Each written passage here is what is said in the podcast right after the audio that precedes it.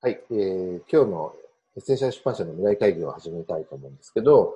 あの、最近結構情報の話をいろいろしてるじゃないですか。まあ、我々も情報を扱ってるっていうか、あの、情報に価値をどう生み出すかということをやってると思うんですけど、あの、で、情報について考えてる中で、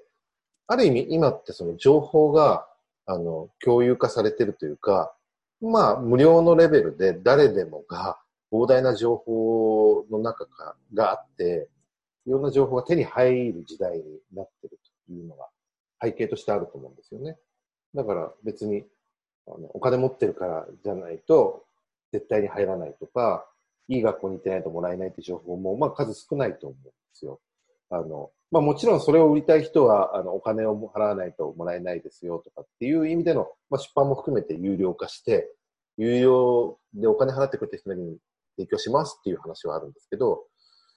一方でその情報って、まあ、ここでもう一個話してる中で言うと、あの、その活かし方だから、いや別にどんないい情報をもらって、100万円の情報をもらったからじゃあ全員成功するのかってなわけないし、すごい天才の話聞いたから、ああ、いい情報もらった、やっても、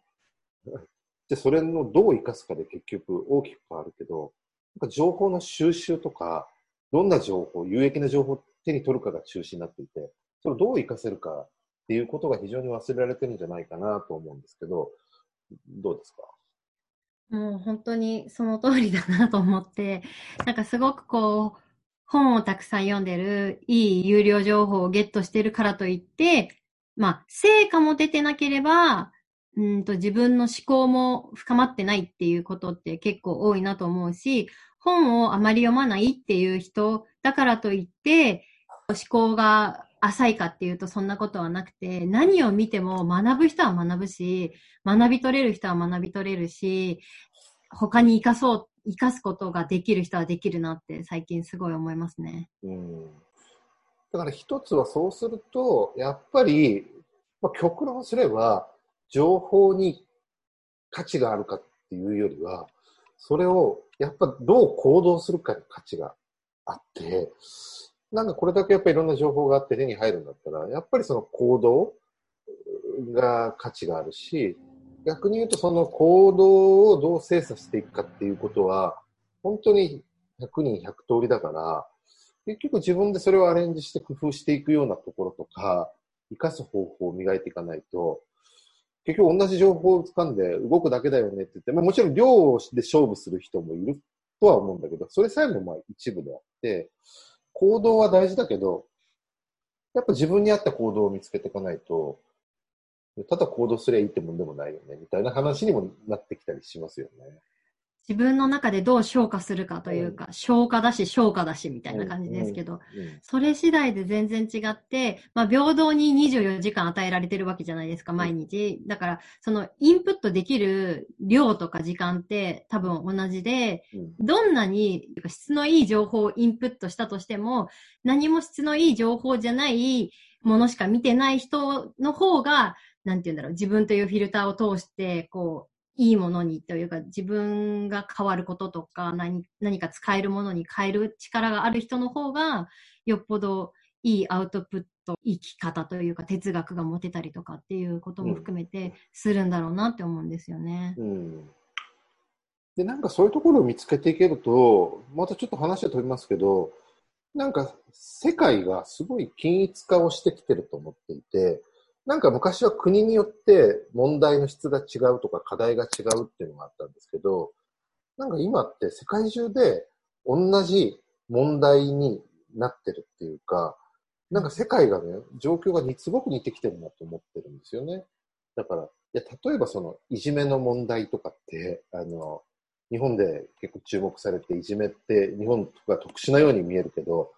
やっぱりその世界中の学校でいじめって多くあって、で、みんなやっぱりその、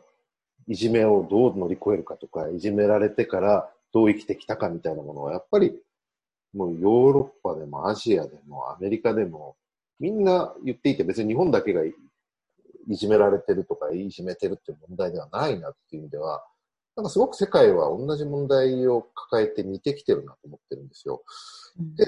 そうすると、あの、情報っていうものの活かし方みたいなものは、あの、なんか世界共通に発信できるんじゃないかなって、つまり出版社から見ると情報の価値として、やっぱりその日本だけに限定された問題っていうのが要は少なくなってきてるので、ちゃんとその情報の活かし方みたいな課題解決の方法論が見つかれば、これは要は世界コンテンツにもなり得るかなっていうふうに思ったんですよね。情報の活かし方っていう言葉は使ってないけど、なんかこの自分の頭で考えるとか思考力とかっていう言葉は、まあ、一応そこも含んでたんだろうなっていうのは今思うんですよね。うん